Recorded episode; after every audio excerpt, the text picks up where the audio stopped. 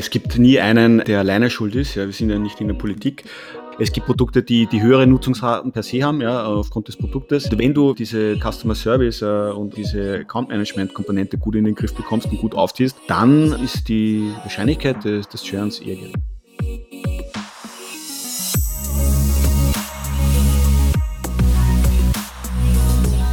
Herzlich willkommen bei Deal, deinem Podcast für B2B-Sales von Praktikern für Praktika. Schön, dass du letzte Woche dabei warst, diese Woche wieder dabei bist und nächste Woche wieder dabei sein wirst.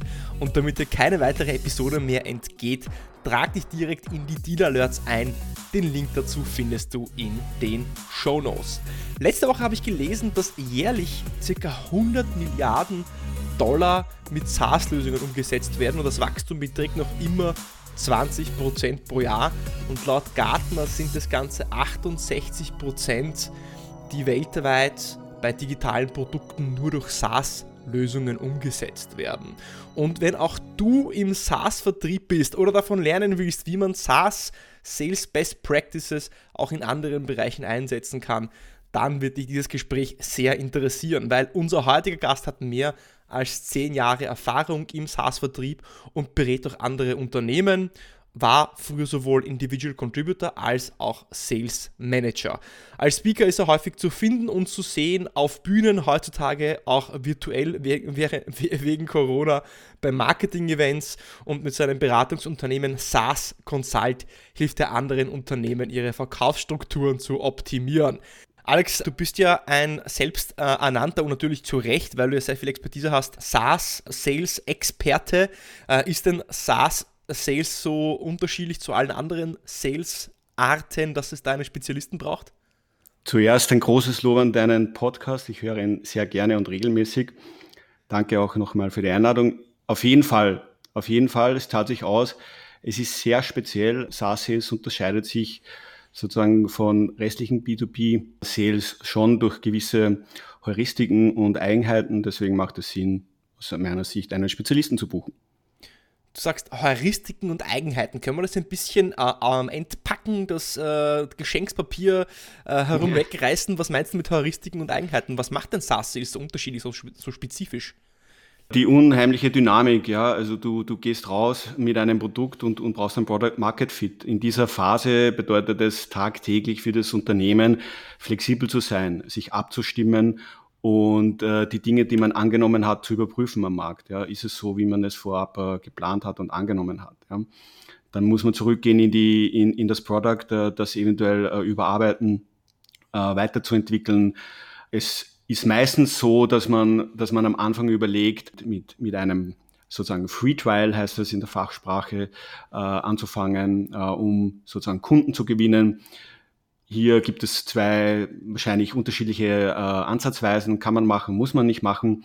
In weiterer Folge geht es immer dann um Ausdifferenzierungen von Preisen, Ausdifferenzierungen von Produktvarianten, genaue Spezifikation und Überprüfung der Zielgruppen und das eben sehr dynamisch. Ja, also das ist das wirklich, wo man bei SaaS sagen kann, man muss da jeden Tag drauf schauen ja, und auch intern abstimmen zwischen den Abteilungen und die Abteilungen, die ich damit meine, sind Sales, Marketing, äh, Product und auch das C-Level. Das gehört unbedingt mit an Bord.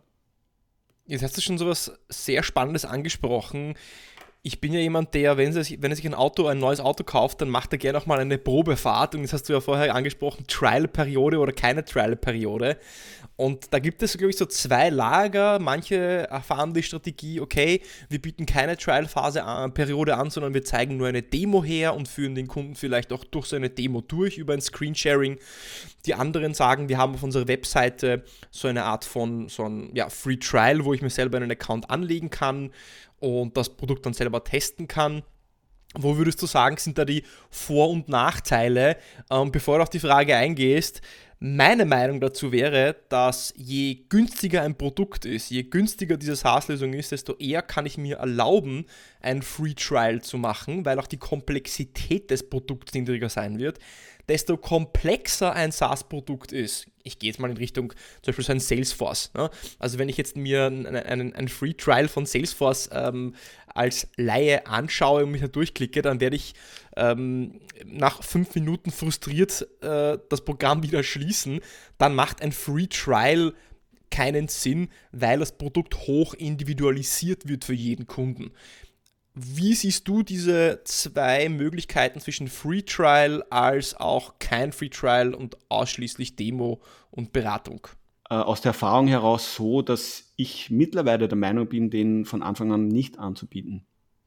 Und das hat auch einen Grund, weil es so ist, dass im SaaS-Vertrieb beziehungsweise im SaaS-Business man typischerweise mit, mit guter Konkurrenz oder in einem sehr kon ja, kompetitiven Umfeld ist. Man muss einfach die Kunden rausfinden, die auch bereit sind, für das Produkt zu zahlen. Das Wichtigste ist, die Value Proposition ist eine klare Positionierung vom Produkt, ein klarer Mehrwert, dem der Kunde klar sein muss.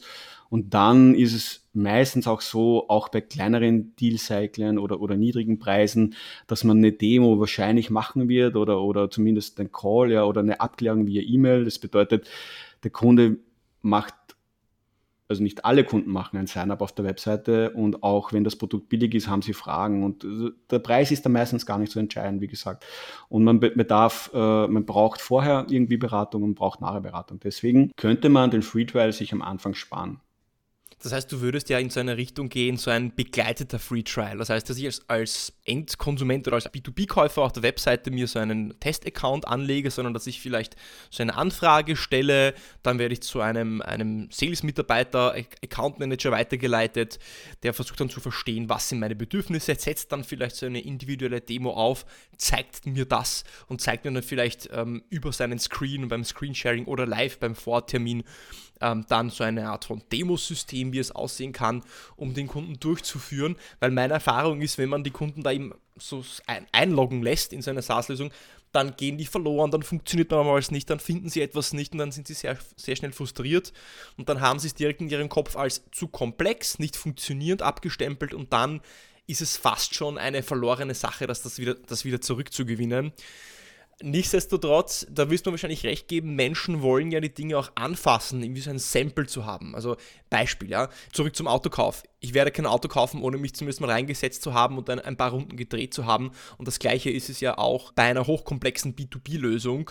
Selbst wenn ich eine komplexe Maschine verkaufen würde, ist es so, dass der Käufer dann zum Beispiel zumindest sehen will, aha, wie schaut das aus, was ist das, was das Endergebnis dieser Maschine, was kommt da hinten raus, vielleicht kann das Endprodukt dann angreifen, das Erzeugnis. Und genau das gleiche ist es ja eigentlich im, äh, im SaaS-Umfeld. Gehen wir ein bisschen weg von diesem Free Trial und äh, von diesem Beratungsansatz Richtung Herausforderungen. Ich denke, dass jeder Bereich und jedes Produkt, sei es IaaS, PaaS, SaaS oder eine Maschine oder sonst was ich verkaufe, eine Herausforderung hat im Vertrieb. Wo siehst du im SaaS-Sales gerade auch heutzutage die größte Herausforderung beim Verkauf? Die Herausforderung ist aus meiner Sicht, diesen, diesen Vertrieb und die, die, die ganze interne Operation gut aufzuziehen von Anfang an. Das bedeutet wirklich, die Mehrwerte herauszustreichen, die Value Propositions äh, zu kommunizieren, ein professionelles äh, Marketing aufzuziehen, von der Webseite begonnen, dann auch wirklich, dass, dass die Mehrwerte gut erklärt werden, was kommt dabei raus, was kann man sich sparen oder, oder was, wird, was ist die Annahme ja, an, an, an, an an Zugewinnen, Umsatzzugewinnen, äh, Kosteneinsparungen etc. Ja. Die Kunden wollen Service und weil du vorher ein gewisses Unternehmen angesprochen hast, Salesforce, die legen, glaube ich, sehr viel Wert, was ich weiß, darauf, dass sie, dass sie vorab diesen, diesen Kunden identifizieren, ja, und sich auseinandersetzen. Wer sind die Entscheidungsträger? Wer gibt das Budget frei? Äh, wer sind die Anwender? Man, man nennt das in der Fachsprache Buying Center. Und auch dieser Buying Center Approach macht, macht Sinn, weil du, typischerweise sind auf Kundenseite zwei bis drei Leute in, in die Kaufentscheidung mit eingebunden und jeder hat eine unterschiedliche Brille auf, ja. Und wichtig ist, dass der, der das Budget freigibt, auch mit an Bord ist und Bescheid weiß. Und, und diese Dinge Dinge zu, zu bedenken. Und jetzt sage ich mal, es ist gut, wenn man ein Produkt, äh, wenn man eine Idee hat, ein Produkt daraus schnürt und das auf den Markt bringt. Aber man sollte sich nicht darauf verlassen, dass alles gleich funktioniert. Deswegen gute Abstimmung intern.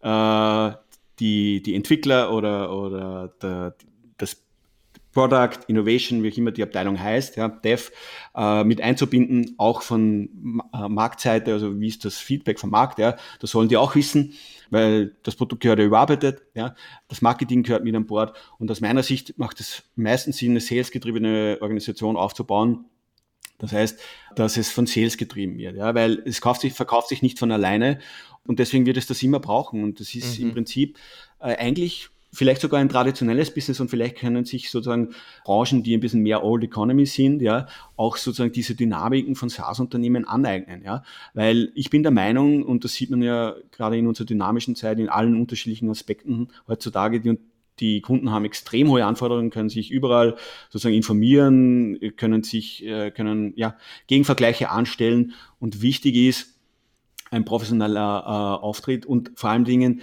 wie gesagt, das auch immer zu überprüfen. Ja, also ich glaube nicht, dass es ähm, aus ja, Unternehmen, das auch an Endkunden direkt geht, ja, oder andere, ähm, an andere B2B-Unternehmen im B2B-Bereich, äh, wird es immer wichtiger, wirklich dynamisch äh, die Organisation aufzustellen. Ja. Vielleicht gibt es äh, in Zukunft eine Abteilung, die heißt Markt und in, in der Abteilung Markt, das ist jetzt nur ein, ein, vielleicht der Name nicht sehr gut gewählt, aber in dieser Abteilung ist Sales und Marketing zusammen. Vielleicht braucht es auch diese Trennung gar nicht mehr, weil es ist ja eigentlich eines. Ja? Also das Ziel von jedem Unternehmen aus der Ökonomie bedeutet ja, äh, Umsatz zu generieren. Das heißt, es ist immer ein mhm. sozusagen sehr salesgetriebenes äh, Ziel. Ja?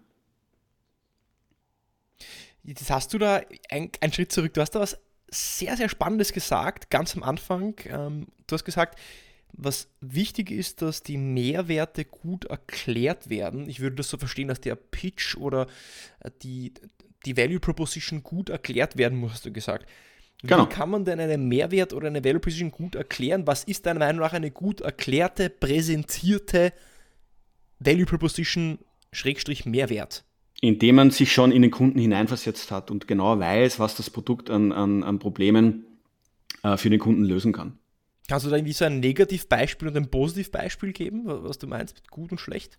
Wir wollen ja keine, es ist keine Werbung für, für, für, für diese Firma, aber wenn du halt ein großes CRM-Programm anschaust oder früher die, wie, wird SAP ausgerollt, also es gibt ja dann natürlich diese sozusagen diese Marktimplementoren.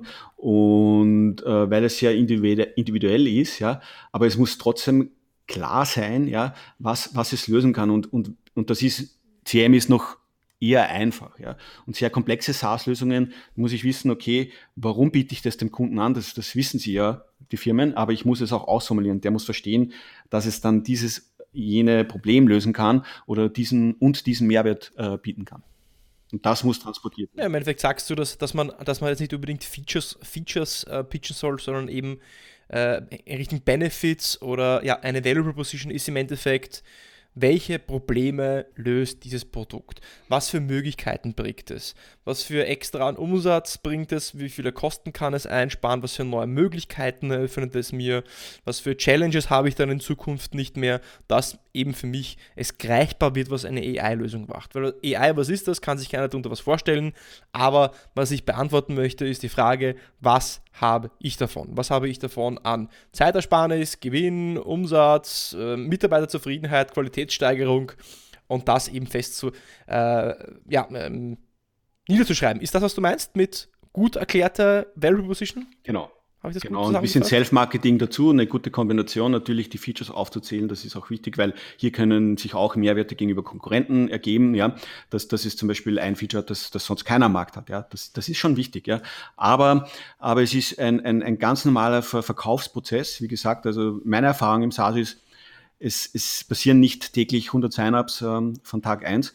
Die baut man sich auf über Jahre. Und wenn man dann so ein Standing hat wie das eine Unternehmen oder, oder, oder, oder Google, ja, dann, dann ist es leicht. Dann kommen die sogenannten Marketing Qualified Leads oder Inbounds regelmäßig rein und die arbeitet man ab, dann kann man auch die Unternehmensstruktur intern wiederum umschiften und, und hier, hier viel schneller auch natürlich zu Kunden kommen und auf breiterer Basis und skalieren, neue Märkte gehen, das Produkt dann auch weiterentwickeln etc.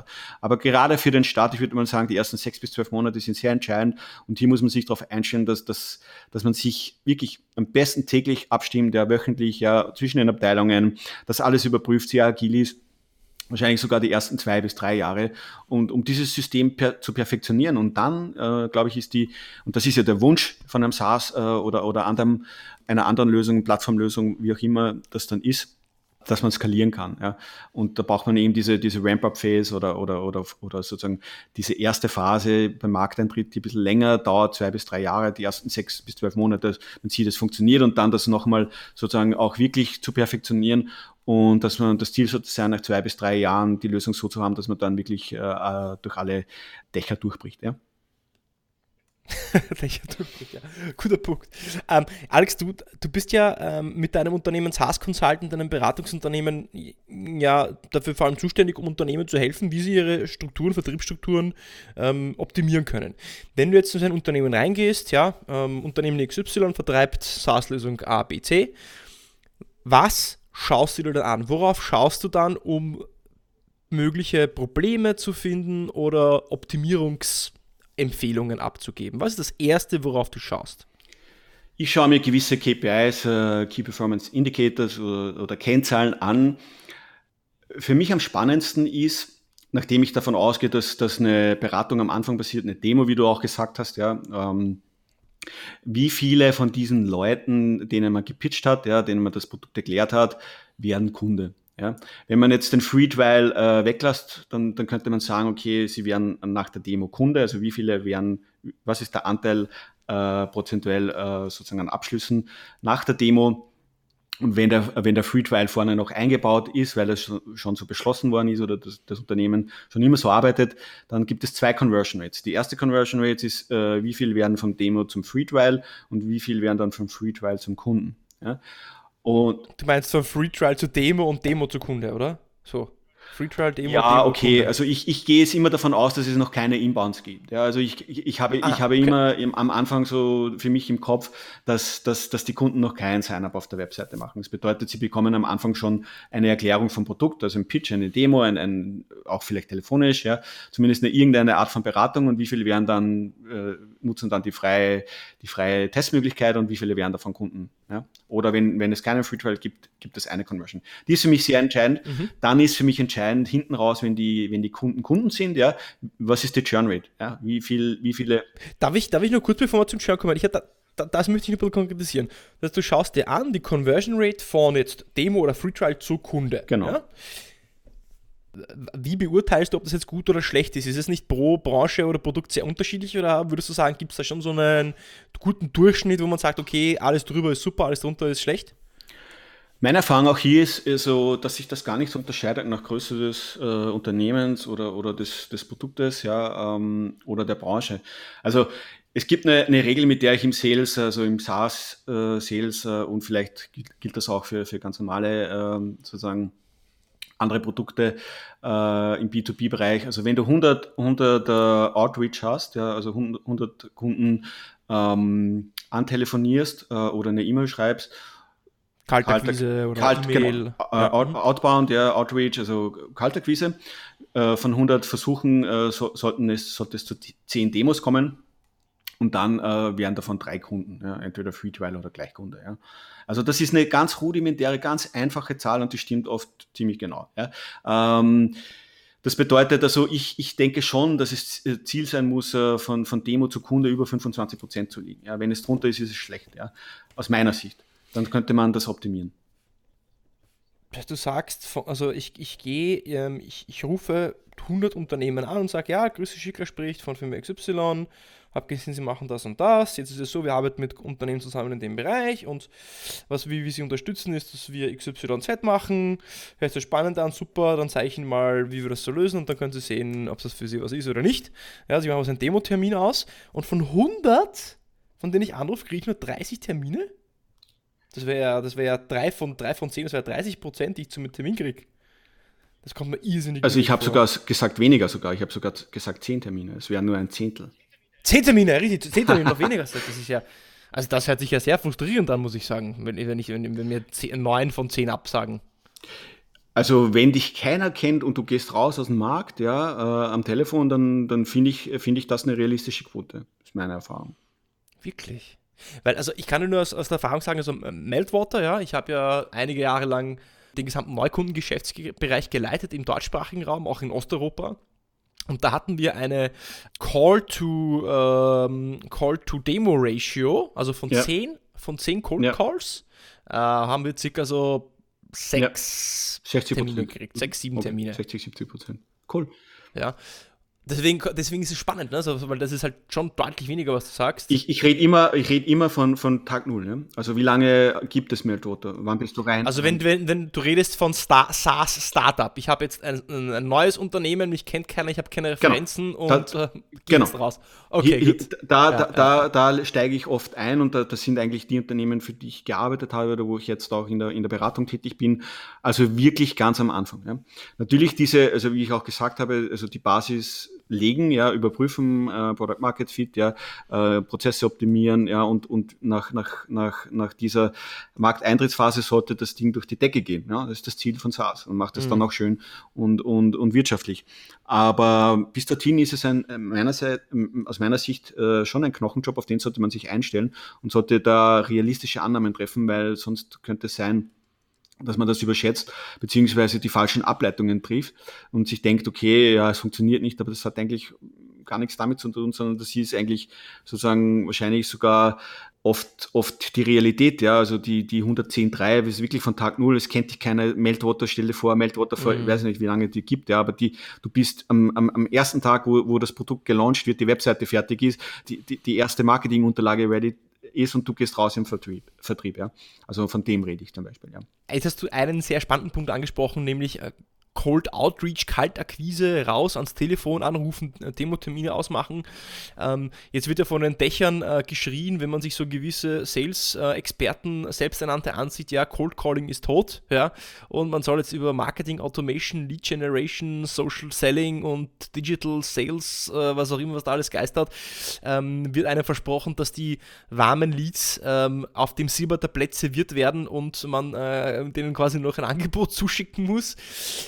Wie siehst du das? Ist, also Cold Calling ist definitiv nicht tot, meiner Meinung nach. Ähm, wie siehst du diese Balance zwischen Cold Calling und anderen Kanälen der Erstansprache, äh, gerade jetzt auch im SaaS-Business? Würdest du das einer Neukundengeschäftsabteilung empfehlen?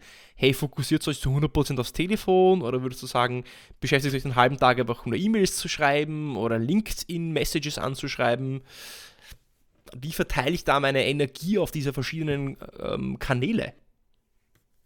Telefonieren wird immer Bestandteil sein, ja, gerade wenn du startest. Am Anfang ist, ist es so, man muss ein Gefühl für den Kunden bekommen, vom Markt bekommen. Ja. Man muss äh, verstehen, okay, wie tickt der Kunde, wie fasst er das äh, auf, was wir vorab dann entwickelt haben, äh, auch ausformuliert haben an, an Value Propositions. Versteht er das? Wie kommt das an? Ja? Versteht, er, versteht er die Features? Wie, wie ist das Feedback von den Kunden zum, zum Preis? Okay, das exploriert man in den Demos, aber man muss auch vorab äh, sozusagen ein, ein, Gefühl für, die, für, für, für den Markt und, und die Kunden bekommen. Deswegen wird das Telefonieren immer sehr wichtig sein. Ich würde zum Beispiel hier empfehlen, auch wirklich von Tag Null weg, das zu splitten in Telefonakquise, also ähm, Call Calls. Mhm. Dann äh, man kann schon versuchen, zum Beispiel auf Social Media Plattformen, also LinkedIn und Xing, was ist das Ziel, einen, einen Demo-Termin zu bekommen. Ja, also ganz locker anschreiben und sagen, hey, wir haben da was, schau, das schaut so und so aus grundsätzlich der Mehrwert ist das, können wir kurz reden. Ja. Beim Telefonieren natürlich hat man die, immer die Barriere, also man kommt da nicht zum, zum Entscheider, sondern im Backoffice, ja, und dann Empfang. Empfang, genau. Und, und die sind ja auch nicht so unerfahren und trainiert, ja. Und hier gebe ich eine Analogie, ja. Wenn du in zehn äh, Cafés gehst und in zehn Restaurants, wird der eines, ist jetzt ein Schnitt, eines in Erinnerung bleiben. Welches ist das? Da, wo ich den besten Kaffee bekommen habe. Und nimm, nimm das Produkt weg, was bleibt dir sonst in Erinnerung? Das, das tolle Gefühl. genau, und der, der extrem freundliche Kellner und, und, und ähm, ähm, eben wo ich mich am wohlsten gefühlt genau. habe, ja, wo ich so reingehe genau. und sage, boah, da möchte ich wieder zurückgehen, genau. da habe ich mich gut gefühlt, genau. ja, nette Leute, gute, also das, das Ganze ist ja emotional subtil. Ähm, absolut, absolut. genau so ist ne? es. Und mir bleibt das in Erinnerung, wenn, wenn, wenn die Bewirtung sehr freundlich war, sehr professionell war, wirklich, also wenn das stimmt, dann, dann merkst du dir das. Neben dem, dass natürlich, also wenn du dann natürlich äh, in einem Café sitzt, wo du dich gar nicht wohlfühlst und der Kaffee nicht so gut ist, ja, dann, dann, dann wirst du vielleicht auch nicht mehr hingehen. Aber wenn der Kaffee gut ist und die Bewirtung auch noch ja, und, und der Kellner oder die Kellnerin so freundlich ist und, und wirklich das versteht, das Handwerk, dann gehst du nur mehr dorthin. Und am Telefon kann man das bis zu einem gewissen Grad trainieren. Also äh, hier ist es ja auch so, dass sich äh, wahrscheinlich die SaaS-Unternehmen, die, die eben starten, die Frage stellen, äh, ja, wer macht eigentlich den Sales? Und wen soll ich dafür verwenden? Und ich habe äh, gelernt, dass es sehr, sehr schwierig ist, genau in diesen ersten zwei bis drei Jahren das zu bewerkstelligen und aus meiner Sicht das wahrscheinlich sogar seniorige Sales Manager braucht, dass sie genau diese Problemstellungen, Fragestellungen angehen, lösen, äh, evaluieren, intern äh, sozusagen weiterentwickeln und dann, wenn das funktioniert, also ich sag mal, äh, Google nach Jahr 10 ist jetzt nicht mehr so schwierig, dass du zu neuen Leads kommst oder die Leads, die Anfragen weiter bearbeitest, ja. Aber zwischen Tag 1 und dem zweiten Jahr vielleicht auch schwieriger. Und hier ist es gar nicht so schlecht, wenn du erfahrene Leute hast, die schon ein bisschen eben Vertrieb gemacht haben, äh, die das eben am Anfang diese Komplexität, ja, und, und diese vielen Fragezeichen, die sich ergeben, ja, einfach äh, immer wieder abarbeiten. Ich denke, du kannst da zwei verschiedene Strategien fahren. Entweder du fahrst über die Qualität, hast vielleicht weniger erfahrenere Leute, die schon vielleicht zehn Jahre Berufserfahrung mitbringen und wissen, was sie tun.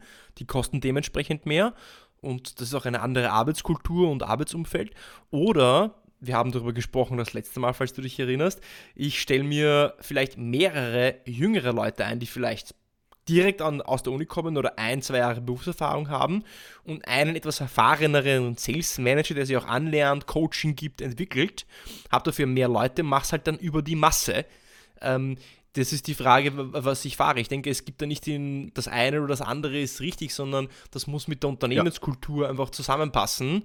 Und ich sehe gerade sogar eher am Anfang, wenn ich so ein Startup bin, den Vorteil, über diese Masse zu gehen, weil ich so den Markt mehr penetriere, mehr Unternehmen anspreche, meine Message, meine Botschaft, auch wenn vielleicht auch etwas ungestüm und unerfahren einfach rausbringe und so mehr Touchpoints habe, als dass ich vielleicht weniger Volumen, mehr Qualität habe, ähm, gerade am Anfang. Ja, das ist meine Meinung. Also Gibt's, ist es jetzt der goldene richtige Weg, der eine oder der andere, denke ich nicht. Nein, goldene Wege gibt es nicht, ähm, aber wie du gesagt hast, es ist zumindest wichtig, dass ein erfahrener Sales Manager ist, der dann vielleicht das Team anleitet. Die beste Kombination ist, wenn auch das C-Level, also auch vielleicht der Geschäftsführer, und, und, und andere Entscheidungsträger sehr salesgetrieben denken, Salesbrille aufhaben, hilft der Organisation und im Sales am Anfang sollte mindestens ein Senioriger dabei sein. Das würde ich schon äh, empfehlen, aber nicht nur sozusagen welche, die, die eben ganz neu sind. Zu deiner äh, letzten Frage noch äh, abschließend ist mir eingefallen, ähm, das Splitting im Outreach, ja. Also die dritte Variante der Sales Automation, Lead Generation, äh, das ist auch so ein Thema. Das, das wird, diese, diese Ratio wird immer mehr werden im Laufe der Zeit. Am Anfang äh, kann man das probieren. Also es gibt mittlerweile gute Tools neben, also die auch zu, zu CRMs noch integrieren. Also nicht nur das CM alleine, die also Sales Automation oder, oder Marketing Automation dabei haben, sondern es gibt dann auch noch Zwischentools, die das vielleicht sogar mit, mit uh, Cadences oder, oder sozusagen Et Et Etappen auch im mhm. CRM dann nochmal professionalisieren. Uh, und hier kann man schon Dinge probieren. Also wichtig ist, man muss das eben aus, aus Test sehen und, und auch so kleine Änderungen in der E-Mail, ein kleiner Satz, ein kleiner uh, Satzanfang, die Headline natürlich am Anfang, die wichtigste, wichtigste ja, und Einleitung und, und Mittelteil und dann das Ende. Also hier kann man ausprobieren. Das sollte man am Anfang auch machen. Also ich würde sagen, von, von diesen 100 Outreach sollten zumindest die Hälfte äh, per, per Telefon sein. Ja, du, du sprichst äh, natürlich jetzt einen Punkt an, der, der ja fast schon ins Wissenschaftliche reingeht, so eine Art von A-B-Testing. Ja, also man hat vielleicht zwei verschiedene E-Mail-Vorlagen und dann schickt man von beiden 100 raus, dann schaut man an, wie die Response Rate ist. Klar, da gibt es sehr viel. Alles möglich. Da kann man, da kann man viel machen heutzutage. Ja. Ähm, du hast vorher Alles noch eine Sache angesprochen, die sehr wichtig ist, die hätte ich auch selber proaktiv angesprochen. Das ist nämlich die sogenannte Churn Rate in einem SaaS-Modell sehr wichtig, weil ich möchte ja eine möglichst hohe Run Rate haben. Je mehr Kunden ich habe, die zahlen, die meine monatliche oder jährliche Lizenz bezahlen, desto größer wird mein Business. Jetzt ist es natürlich das Ziel, dass ich weniger Churn habe, als ich Kunden dazu bekomme, damit mein gesamter Kundenstock größer wird. Wenn ich jetzt mehr Kunden verliere, als ich Kunden dazu gewinne, dann muss ich die bestehenden absellen, um das zu kompensieren. Das ist das Ziel von jedem SaaS-Unternehmen, ist es, die Churn-Rate so niedrig wie möglich zu halten. Aus meiner Erfahrung ist es so, dass der Churn niedrig ist, je höher die Nutzungsrate. Äh, bei der, Im SaaS ist es so, dass je weniger ein Kunde mein Produkt nutzt, desto wahrscheinlicher wird er dann auch canceln oder eben nicht verlängern. Hast du da Best Practices ähm, allgemein zum Thema Churn, um den Churn möglichst niedrig zu halten? Wo siehst du da eigentlich auch die Wurzel des Übels, wenn, wir, wenn dieser Leaking Bucket, wenn dieses Loch unten beim Fass groß wird. Wer ist daran schuld oder was ist daran schuld? Es gibt nie einen, einen, der alleine schuld ist. Ja, wir sind ja nicht in der Politik sondern es ist ein Zusammenspiel von mehreren Faktoren. Ja. Und, und das, was du angesprochen hast, ja, natürlich ist das so und es gibt natürlich unterschiedliche Varianten, ja, weil es gibt Produkte, die die höhere Nutzungsraten per se haben, ja, aufgrund des Produktes, ja, und der Art des Produktes. Und dann gibt's äh, Produkte, zum Beispiel nehme ich wieder AI her, wo du äh, vielleicht gar nicht so hohe Nutzungsraten vom Produkt hast. Ja. Hört sich jetzt vielleicht äh, nicht so klar an, ist es aber so am Markt, ja. Und es gibt das zum E-Commerce, äh, B2Bs, also SaaS-Lösungen, die sehr, sehr komplex sind, wo der Kunde jeden Tag reinschaut, ja, äh, weil er sie auch jeden Tag nutzt. Und äh, klar, Nutzungsrate zu erhöhen, das kann man immer machen, äh, ist egal von welchem Level. Aber also um, um die Churn Rate so niedrig wie möglich zu halten, ist auch wir haben am Anfang gesagt, und das zieht sich durch wie ein, wie ein roter Faden, es geht um Beratung, Betreuung. Du musst dem äh, Kunden dieses professionelle Gefühl vermitteln und auch diese, diese Betreuung vermitteln, ja, weil der zahlt meistens gutes Geld dafür. Und das Schöne ist ja jeden Monat, ja, von dem leben, lebt ja das SaaS-Business. wenn du, wenn du auch diese, diese, diese Customer Service äh, und, und, und diese Account Management Komponente gut in den Griff bekommst und gut aufziehst, dann, äh, dann ist die Wahrscheinlichkeit des, des, des Churns eher gering. Hm. Ich denke, dass beim, beim Churn ist es einfach wichtig, so eine Art von Account Management zu haben, dass mit dem Kunden vielleicht, je nachdem wie groß der Kunde ist und wie komplex, aber vielleicht einmal im Monat, einmal im Quartal, alle vier, fünf Monate mal spricht, schaut, äh, wie der Kunde das nutzt, vielleicht Vorschläge bringt proaktiv, ähm, genau. die er aus der Nutzung ableitet, anruft, mit Vorschlägen kommt, um die Nutzung auch hoch zu halten. Eine andere Strategie natürlich ist es, dass man äh, mehrere Nutzer onboardet, dass man vielleicht, ah, sie haben in ihrem Paket fünf Nutzer, sie nutzen aber nur zwei, drei, gibt es vielleicht noch andere Abteilungen, die auch einen Mehrwert von einer Lösung haben könnten und, und da den Nutzen auch zu steigern, wenn es mehr Leute natürlich auch verwenden, dann ist es mehr sticky, also die Stickiness vom Produkt wird dann höher. Ähm, und deswegen sehe ich da eine große Herausforderung im SaaS-Bereich, wenn ich jetzt hinten raus bei der Betreuung das automatisiere, weil dann eben dieser, dieser Beratungsaspekt fehlt und ich den Mehrwert nach dem Abschluss nicht mehr weiter aufbaue und dann wird der Churn, kann ich mir vorstellen, natürlich relativ hoch. Wahrscheinlicher und höher, wie wenn du es also das hat sich be bewahrheitet in, in, in gewissen Unternehmen, wo ich auch ähm, tätig war. Also wenn du diese, diese Betreuungskomponente reinbringst regelmäßig, also je nachdem eben wie auch die Nutzungsrate ist, wie gesagt, gewisse Produkte brauchen vielleicht jetzt nicht eine, eine, eine bi-weekly oder monatliche Abstimmung, ja, aber, aber eine Quartalsabstimmung zumindest, ja. Ähm, und wenn du das machst, ja, und dort auch eben Zahlenframes interpretierst, äh, Dinge aufbereitest, so Out Outlooks gibst, ja, ähm, passiert nämlich auch Folgendes, ja, du kannst da meistens in diesen Gesprächen äh, dann nach einer gewissen Zeit auch upsellen, cross-sellen, ja, also wenn wenn es die Möglichkeit gibt im, im, im, im Unternehmen, ja. Also das heißt, du, du wirst die Wahrscheinlichkeit erhöhen, pro Kunde noch mehr, mehr Umsatz zu generieren. Hm.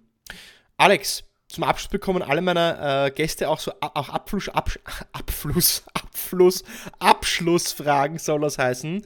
Und diese bekommst natürlich auch du und die sollst du möglichst kurz und knackig erklären. Das sind die Rapid, Fi Rapid 4, nenne ich sie heute, die Rapid 4 Questions.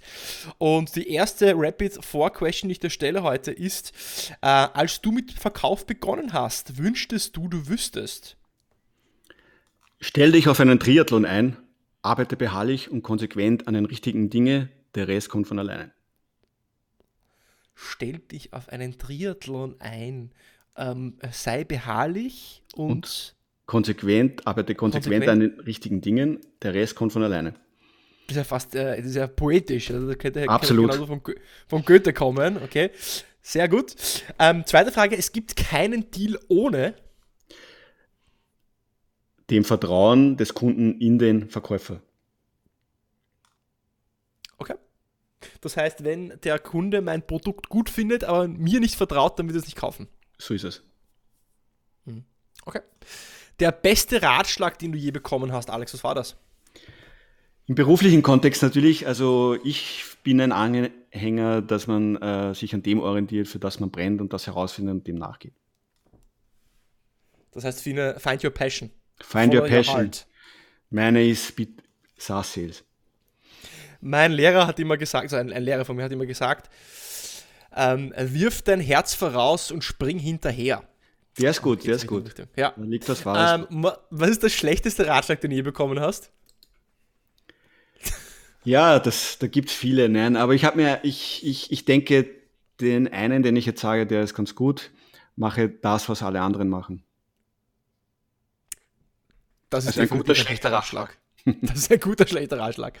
Alex, äh, was ist denn dein Lieblingseinfallstor für alle Zuhörer, die auch mehr über SaaS dich oder äh, das, was du tust, auch erfahren äh, möchten? Wo kann man sich mit dir am besten connecten? Über meine Webseite www.saas-consult.at stehen meine Kontaktdaten drauf und jederzeit. Auf LinkedIn, auf LinkedIn bist du nicht, das wäre du bist der erste Gast, der auf LinkedIn ist. Ja, mein Nachname ist nicht so leicht, deswegen sage ich jetzt lieber die Webseite Alexander Wurer natürlich auf LinkedIn auch zu finden. Okay. Alex, äh, hat Spaß gemacht, interessantes Gespräch. Wir hätten, glaube ich, noch, wir hätten, könnten noch drei, vier weitere Episoden aufnehmen, nur für Churn oder nur für Kaltakquise in SaaS und wie man ein SaaS-Team aufbaut. Vielleicht folgt ihr mal ein, äh, vielleicht folgt ihr ein Follow-up, wo wir uns ein Thema rauspicken und da einen Deep Dive machen, weil wir sind bei vielen Dingen relativ an der Oberfläche geblieben. Ähm, nichtsdestotrotz danke ich erst einmal für diese Session. Ja, und vielleicht bis zum nächsten Mal. Sehr gerne, jederzeit wieder. Vielen Dank, Erik.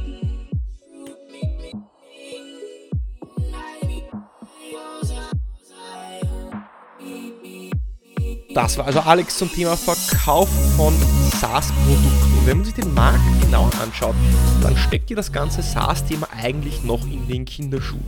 Weil viele große Corporates hosten ihre Software tatsächlich immer noch auf physischen Servern oder kaufen sich tatsächlich Lizenzen und rufen diese Software dann nicht online ab über die Cloud, sondern installieren diese wirklich lokal. Das heißt, es wird in den nächsten fünf Jahren zu einer weiteren Sassifizierung von Services kommen. Und wenn du im Verkauf bist, wenn du eine Sales-Karriere anstrebst und in einer Sales-Karriere bereits schon drinnen bist, dann wirst du immer mehr und mehr Angebote, spannende Unternehmen und auch Berufschancen haben durch den Verkauf von SaaS-Produkten, weil diese werden sich nur noch intensivieren. Wenn dir diese Episode gefallen hat, wie auch immer, abonniere mich auf Spotify, auf Apple Podcasts und bis zum nächsten Mal beim Deal Podcast.